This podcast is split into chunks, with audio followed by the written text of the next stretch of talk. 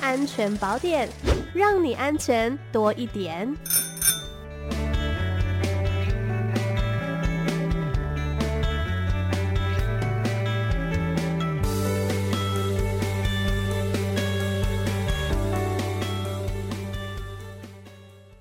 好，我们今天的安全宝典单元邀请到的是台南市政府警察局犯罪预防科的黄东伟股长，您好。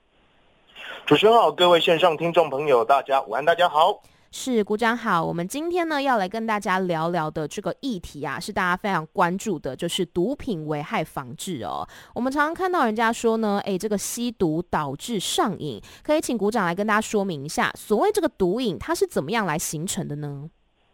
当然，如果呃，可能的话，你希望大家都不会用得到，也不会碰到这样子。那、嗯、我们今天用一个健康的角度来切入，是所谓的毒品成瘾，还有讨论这个毒品危害的部分。你要健康三个层面嘛，一个就是生理的健康、心理的健康跟社会的健康。嗯，那你毒品上瘾的危害呢？第一个我们就是呃生理的层面，就是我们身体健康啊。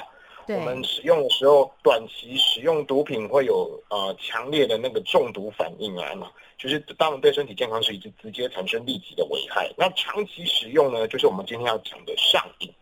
它就是会对身体的脑部神经产生那个长久的不可逆的伤害，不是说哦感冒好了就好，它就是会留下后遗症，而且好不了的。嗯，那。你用毒的时候，可能会觉得哦，有一些你想要达到的效果啊，很嗨啊，很放松，然后让你感觉很快乐。但这个实际上是化学成分直接对我们的脑部跟神经啊，直接刺激它。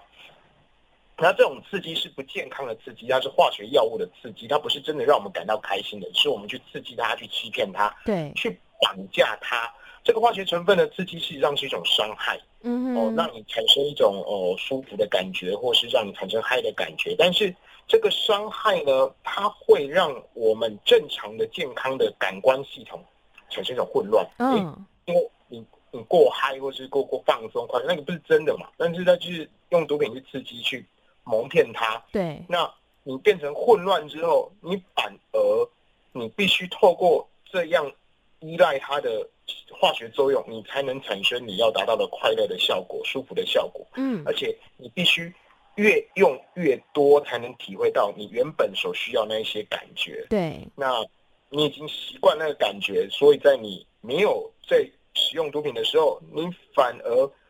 调整你的身心的节奏的那个东西，全都被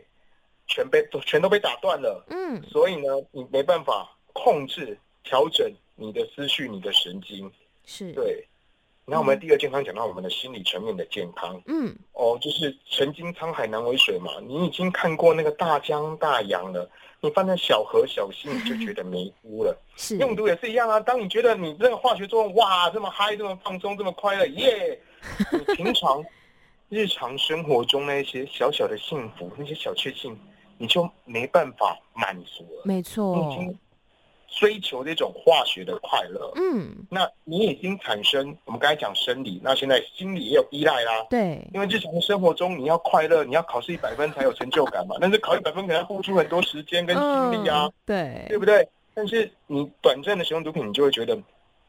哦，这样一点点的成就，我就觉得好开心，嗯，那你像人际关系的成就，你也要努力去经营啊，你要花时间啊，那我现在用毒品之后，我会感到那个开心的结果。也就是说，哇，那我就会产生刚刚讲的身体的依赖之外，还有心理的依赖。哦，因为使用毒品相对比较迅速、比较捷径嘛，只要弄到手就能感觉到快乐。嗯、那你的生活就离不开毒品了。哦，是的，刚刚呢讲到了毒瘾啊，对于生理跟心理层面其实都是有相当大的危害哦。那可以再来帮听众朋友们说明一下，毒瘾对于人的健康、社会层面有什么样的影响吗？我们社会我们讲的就是他的人际关系、亲密关系的互动。嗯，那其实根据很多调查的结果，觉得说，其实会使用毒品继续用毒的原因。哦，其实是人际关系的因素是最主要的原因。什么意思？我们遇到一些压力啊、挫折啦、啊，或者是身体不舒服要逃离痛苦才会使用毒品。但很多时候呢，就是哎，因为无聊嘛，对，或是一堆朋友聚在一起嘛，嗯，就是人际关系，你为了追求同才团体，尤其是暑假时间，大家一起出去玩，你不想扫兴嘛，哦，你想要跟大家一起开开心心嘛，所以你要追求认同感、归属感。你要让这个用毒的这种社交活动，让大家更有话聊，有一种爱与归属的感觉。嗯，你怕说你不用，你会被排挤，啊，你输啦啦，你不是我们这一块啦，你不用啊，你很怕这种标签。嗯，所以他就是跟人际关系产生正向的连接。是哦，我就是用了，我才有朋友，我这朋友，所以朋友才用，这样子你就变成我们人际关系社会上健康的上瘾，那就很难戒除了。嗯哼，那。再这样下去之后呢，他就会人际关系会跟正常的生活脱节啊，因为你可能身心作息已经失调啦，你跟你家人关系也变差，你可能变得比较暴力啦，嗯，哦，或者是你的交际圈本来正常健康的交际圈，现在变成都是跟一群毒友在一起啊。哦，一个人要健康或是要呃摆脱毒品，他需要很多支持他的一个连结，让他能够融入社会，融入人际关系中，但是。一旦你选择吸毒了，它的危害身心灵已经危害你开始依赖了，你反而是跟毒瘾世界接轨，它本来就是不健康的接轨嘛。嗯，所以更多同样在吸毒的人，那他们越来越多管道接触越来越多毒品，这样子大家开始推坑啊、怂恿啊、团购啦、拉下线啊。是，对你交的人的往来互动的对象都是在讲这些东西。嗯，所以。你就会开始很多的风险会产生，为什么？因为讲的是非法的行为，吸毒是非法的行为，但是你为了止这个毒瘾，你可能会从事其他的非法行为，嗯，哦，去买卖，哦，或者是导致其他的犯罪，哦，暴力犯罪啊，你可能变得哦比较没办法控制自己，容易产生冲突，身边的人或是你的交际圈，哦，甚至说你为了止毒瘾，那你的身体已经坏掉了，你的心理也坏掉嘛，你没办法维系你的正常工作去获得收入，你会怎么样？偷抢拐骗，嗯，就会有财产犯罪，对，然后到最后，你可能加入一个集团性，变成一个组织的犯罪等等。他从人最初的身体的生理健康，变成心理的依赖的心理的健康问题，到最后整个社会影响你的人际关系，影响整个司法层面，造成其他的犯罪都会产生影响。嗯，那我们其实必须再回过头来讲。有医师的观点提出，其实毒品的上瘾跟危害是一种关系的疾病，人与人互动的脑部关系的疾病之外，它也是一个人际关系的疾病。因为其实让人上瘾的不只有单纯是毒品的化学作用，是或者是自己的心理的部分，而是说你要让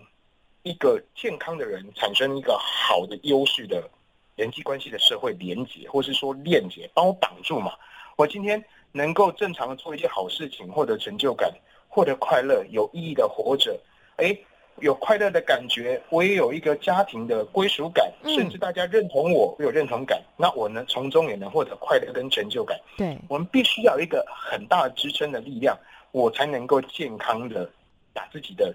抵抗力，那种反毒的抵抗力给提升，嗯，才不会去被这些化学作用给支配。被这些不好的人际关系给影响，是甚至把我们的大脑给绑架，被这些化学药品牵着鼻子鼻子走，这样子。嗯哼，了解。所以呢，其实刚刚有讲到哦，长期使用这个毒品，它的危害，除了说在生理、心理，还有在社会层面，其实呢都是相当严重的问题。那最后，东伟是不是再跟听众朋友来提醒一下，我们要怎么样去观察周边的亲友，他可能有染上毒瘾的这个初步征兆呢？啊，其实食药署的建议有四大征兆，我们大概细部讲解一下。就是说，作息改变，因为你吸毒之后，你可能很嗨，睡不着，或是很想睡觉，那你的作息日夜就会颠倒不正常嘛，要么三天不睡觉，要么一睡睡三天嘛。嗯，你的健康作息食欲出现了改变，哎，那很有可能就有问题了。哦，那我们最常见的老师会跟我们说，哎，小朋友本来都正常上课，那忽然打瞌睡，迟到。哎，翘课，作息出现了正，哎，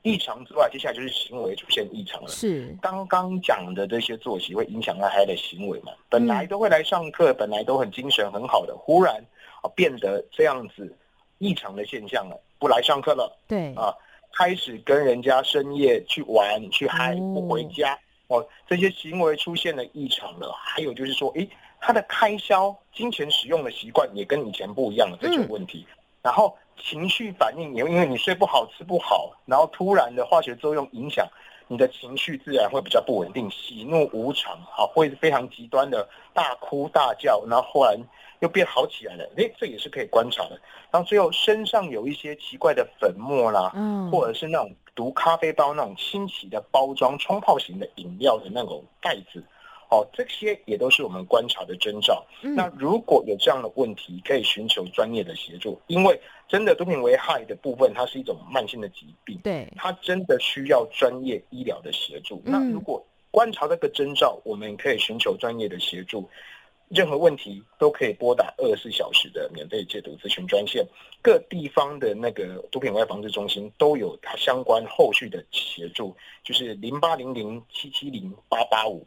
零八零零，请请你帮帮我。嗯，我们各地方的毒品危害防治中心都会提供哦生理的呃医疗的资源的转介、社会资源的转介，甚至是说资商都有，能够帮助一个人完全的健康的免除毒品的危害。是，那我们今天呢，非常感谢台南市政府警察局犯罪预防科的黄东伟鼓掌，谢谢您。好，谢谢主持人，谢谢，拜拜，拜拜。